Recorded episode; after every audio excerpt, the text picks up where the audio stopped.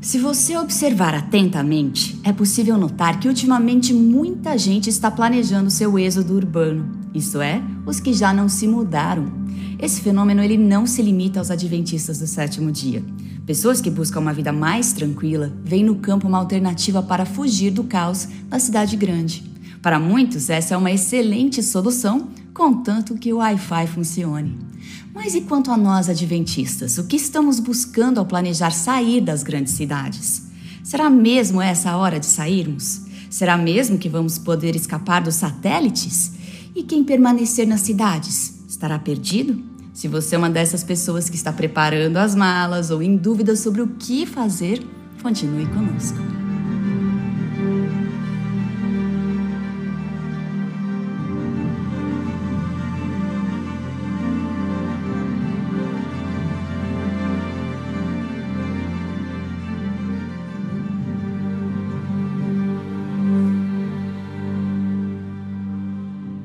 Nosso convidado para conversar sobre a fuga do povo de Deus das cidades é o Dr. Gluder Quispe, doutor em teologia e presidente da Universidade Adventista do Peru. Bem-vindo, Dr. Quispe. Muito obrigada por estar aqui conosco. Doutor, quando lemos a Bíblia e o Espírito de Profecia, fica claro que o plano original de Deus era uma vida em contato com a natureza. Se compararmos a habitação criada por Deus e a obra dos homens, constatamos que Deus cria um jardim enquanto os homens constroem Babel. Mas com o passar do tempo, a vida na cidade tornou-se regra e para muitos até hoje é o único jeito de garantir seu sustento. Nós sabemos, pelo espírito de profecia, que haverá um tempo em que o povo de Deus deverá sair das grandes cidades.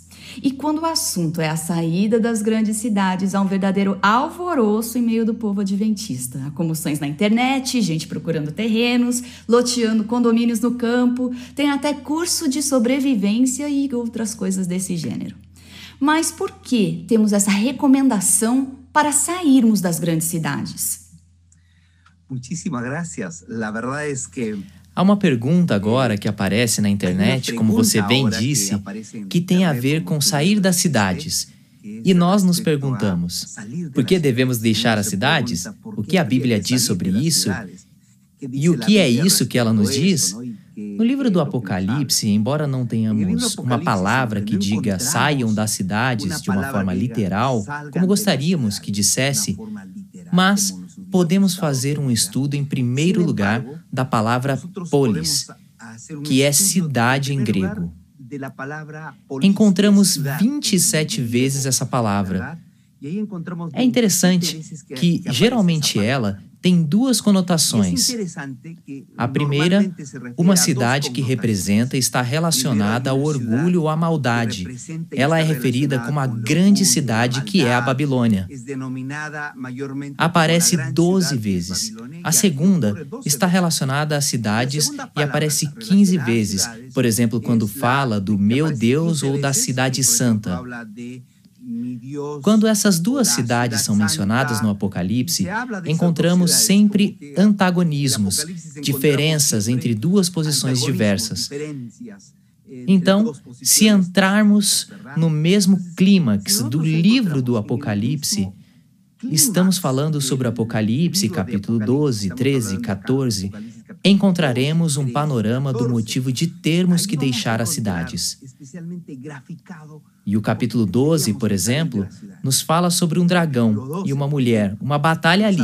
Também, depois disso, encontramos que a igreja seria perseguida por 1260 anos, no verso 6, alertando o povo de que haveria perseguição. No capítulo 13, também vemos que esse dragão não quer agir sozinho, por isso usa duas bestas, uma sai do mar e a outra que sai da terra. Como adventistas do sétimo dia, entendemos que esses dois símbolos, o primeiro é do papado e o segundo dos Estados Unidos, e que essas bestas são usadas pelo grande dragão. Nesse raciocínio, no tempo futuro, em Apocalipse capítulo 13, acreditamos que os Estados Unidos protestantes obrigarão os habitantes do mundo a adorar o papado. O verso 12 diz isso. E se eles não obedecerem àquela primeira besta que emitirá um decreto de morte, como o verso 15 diz aqui no livro de Apocalipse, esta vai impor uma marca na mão ou na testa de todos por causa da besta e o mar será um poder político-religioso. A imagem da besta será a união semelhante entre igreja e Estado, que em algum momento, durante o conflito, aprovará uma lei religiosa que imporá a pena de morte. Consequentemente, será nesse momento que deveremos fugir dos lugares visíveis, como as cidades, e sair. Logicamente, a perseguição começará logicamente a persecução se ativará. Então, nós só devemos sair das cidades quando houver o decreto dominical, é isso? O que o espírito de profecia diz sobre esse assunto e como devemos entender essa fuga? O que diz Ellen G. White? Quando começa? Ela esclarece um pouco o cenário para nós. Embora seja verdade que a partir de 1844 não há uma data assinalada como antes daquela época, no entanto, Ellen White esclarece muitos, muitos eventos.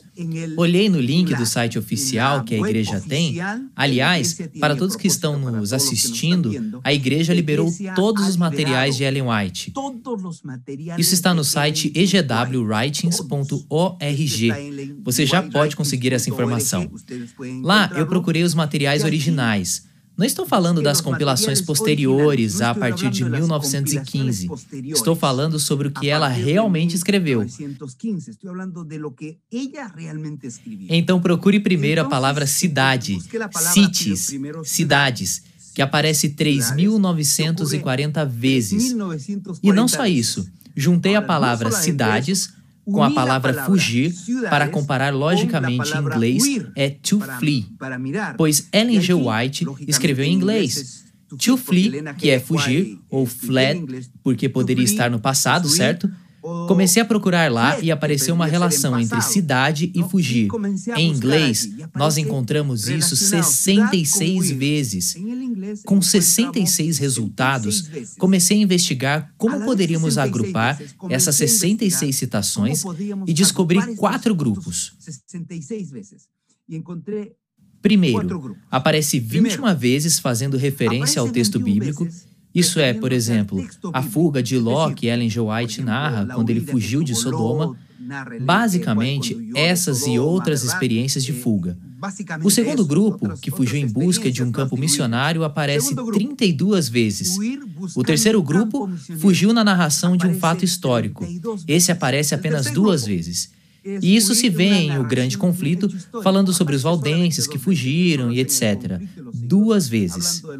Mas aí vem o mais interessante. Fugir das grandes cidades aparece 11 vezes especificamente no tempo do fim. Momento escatológico apenas 11 vezes relacionado às cidades. E o que mais me impressionou nisso foi que a primeira citação, que aparece no 3 de abril de 1847, Lá, quando ela estava em Townshend, Maine, onde foi-lhe mostrada uma visão. Lembrem-se de 1847, quando ainda não havia lei dominical, quando os Estados Unidos estavam apenas começando como uma grande nação, quando a ferida mortal do papado, em outras palavras, o papado não tinha muito poder. Apenas o Concílio Vaticano I ocorre em 1869 e 1870.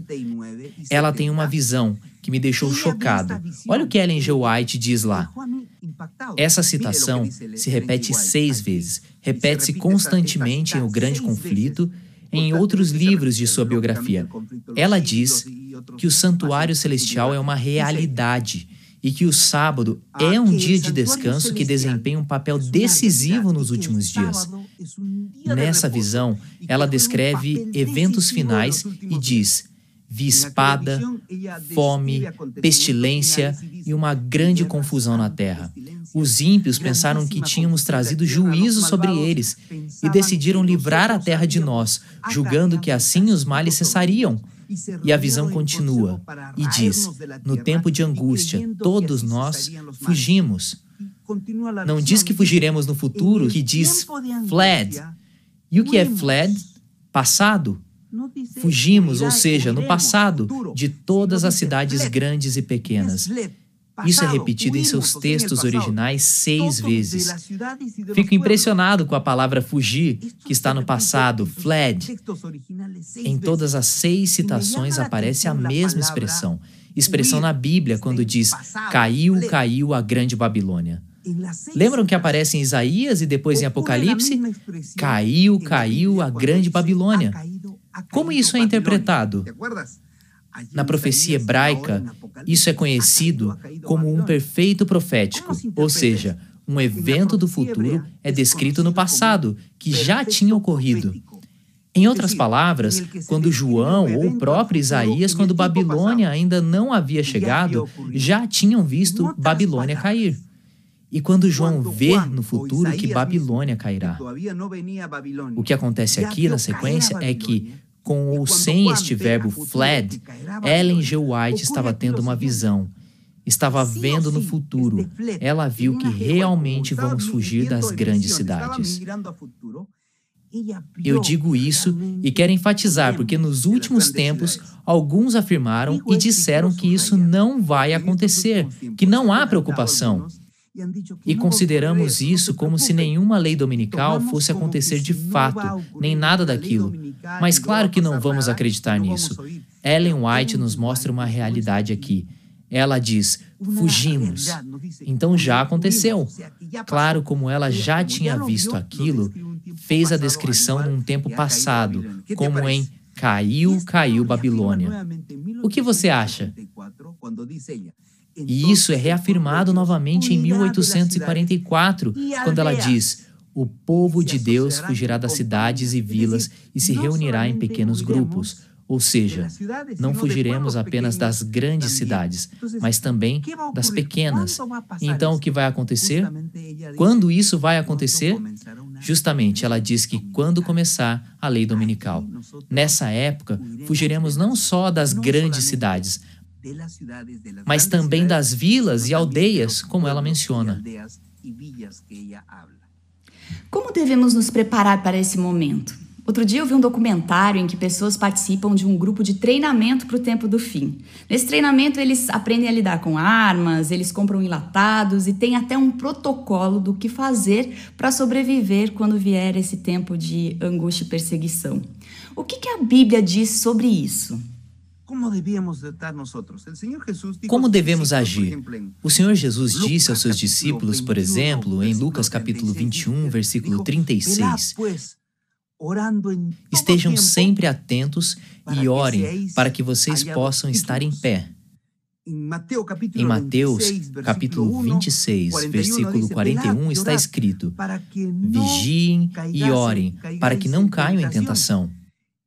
E Marcos, capítulo 13, que fala dos sinais do tempo do fim, diz no verso 33: Fiquem atentos, vigiem, vocês não sabem quando virá esse tempo. E Ellen White aconselha e diz: nossa postura tem sido esperar e vigiar sem promulgar um tempo, ou seja, uma data.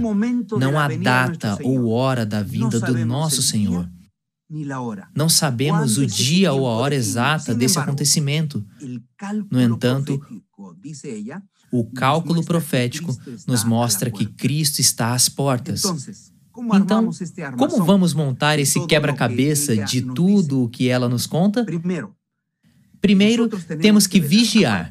A partir de 1844, como Igreja Adventista, acreditamos que devemos vigiar e que estamos começando o tempo do fim, ou o fim dos tempos. Quando vai começar? A Bíblia nos mostra que quando a primeira besta que sai do mar forçar esta segunda besta que sai da terra, promulgarão um decreto dominical, um decreto de morte. Então, o que vai ser de nós? Nós vamos ficar aqui? Não, vamos fugir. Bom, às vezes alguém diz: o clube de desbravadores é para nos preparar para ir às montanhas e procurar água lá, fazer uma fogueira e assim por diante. O clube não foi feito para isso. Este foi feito para desenvolver de forma harmoniosa todas as capacidades que o Senhor nos deu. Temos que aprender como acampar e tudo mais? Não, o Senhor nos protegerá. O Senhor cuidará de nós. Ellen White diz que temos essa proteção. Permita-me ler aqui, em Eventos Finais, página 150. Muitos serão encarcerados, muitos fugirão das cidades e vilas para salvar a vida, e muitos serão mártires por amor a Cristo, colocando-se em defesa da verdade. Mas o povo de Deus faz do seu Deus a sua defesa. Nenhum ouvido humano lhe escutará os gemidos, mão humana alguma estará pronta para prestar-lhes auxílio. O Senhor se esquecerá de seu povo nesta hora de provação? Deus não vai abandonar o seu povo de jeito nenhum. Os santos, diz aqui, os santos deixarão o seu povo e irão embora. Mas o Senhor lhes dará comida e água enquanto os ímpios os perseguem.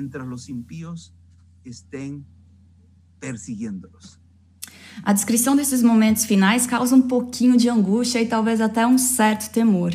Por mais que a gente saiba que Deus vai estar conosco e que não precisamos ter medo, quando essas coisas de fato começarem a acontecerem, é possível que sintamos sim um pouquinho de medo, né, Dr. Kispe? E como a gente deve lidar com esse sentimento e que conforto nós podemos ter?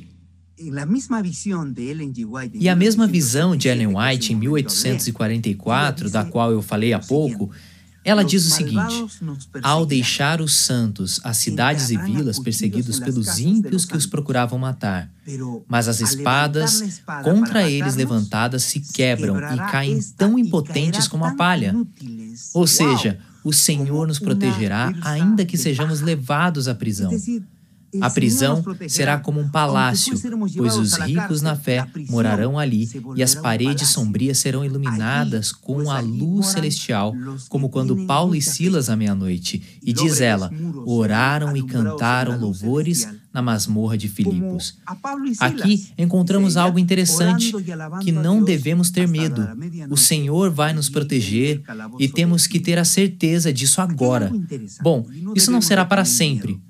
Ao ler Apocalipse, capítulo 20, versículo 11, percebemos que isso terminará antes que comece o tempo de angústia. Quer dizer, este não será um tempo de perseguição para sempre, mas será apenas um momento. Quando terminar o tempo da graça e começarem as pragas, as sete últimas pragas, nós, como filhos de Deus, não seremos afetados por elas. Como deve ser a nossa preparação? Nossa preparação não é de forma física, de armas, como fazer um acampamento, como fazer uma fogueira e assim por diante. Nossa preparação é uma preparação espiritual. Doutor Kispe, qual é a mensagem de Deus para a gente hoje com esse tema da fuga do povo de Deus das cidades? Como igreja adventista sétimo dia, como Igreja Adventista do Sétimo Dia, em 1950 foi escrito um documento Saia das Cidades. O que Ellen G. White disse sobre isso? Era um documento pequeno. A igreja fez uma comissão para sair das cidades para o interior. Aliás, é bom morar no interior, não é mesmo? É sim, é muito bom. Isso tem muitos benefícios, principalmente para melhorar a saúde. Mas você também não tem que ir longe demais, afinal, quem vai pregar nas grandes cidades? Só em 2012, a igreja compilou tudo o que Ellen White disse das grandes cidades. Compilou e fez um livro por meio do Centro White chamado Ministério para Cidades. Se você comparar o que Ellen G. White escreveu sobre o interior, é deste tamanho, e o que escreveu das grandes cidades é deste aqui. Isso é, evangelismo nas grandes cidades. Não deve ser descartado, em princípio, neste momento em que ainda somos religiosamente livres para pregar nas grandes cidades. Se você tem a oportunidade de morar no interior, isso é bom. Mas não se esqueça de que você não mora sozinho. Você mora perto de pessoas que precisam ouvir o Evangelho eterno, e isso deve ser feito. Muitas pessoas hoje estão concentradas nas grandes cidades. A cidade é pecaminosa? Sim, mas alguém precisa ir, como Jonas, que foi a Nínive, pregar sobre o arrependimento. Temos que pregar. É por isso que a Bíblia também não descarta a cidade. Já falamos no início, o Apocalipse se refere à cidade santa, ou seja, não é pecado. Apenas temos que anunciar as boas novas, temos que contar a eles, temos que pregar para eles. Nós temos a responsabilidade, como igreja adventista, de falar com eles porque recebemos essa luz menor por meio de Ellen White. Esse é o momento de pregar essa mensagem para o mundo todo, em vez de promover fugas para sair da cidade e morar no interior. Não. Se você puder, faça isso. Mas o mais importante hoje é a evangelização, pois chegará o momento em que seremos forçados obrigados a deixar as grandes cidades, e esse momento chegará, talvez como dissemos e vimos anteriormente. O Google pode nos encontrar onde quer que estivermos, mas o Senhor também tem um Google maior e mais atualizado. Com certeza ele nos protegerá e cuidará de nós. Não sei como, não posso responder a isso, mas o Senhor sabe como vai fazer isso. Este é o momento de nos prepararmos, mas antes temos que fugir da corrupção do pecado nesses momentos. Fuja, como Tiago diz, submetam-se a Deus, resistam ao diabo e ele fugirá de vocês. Estejam sempre atentos e orem para que vocês possam escapar de tudo o que vai acontecer, assim como está descrito no livro de Lucas, no capítulo 21, no verso 36. Amém. Nós agradecemos a sua participação, Dr. Quispe, e muito obrigada também a você que nos acompanhou. Até a próxima!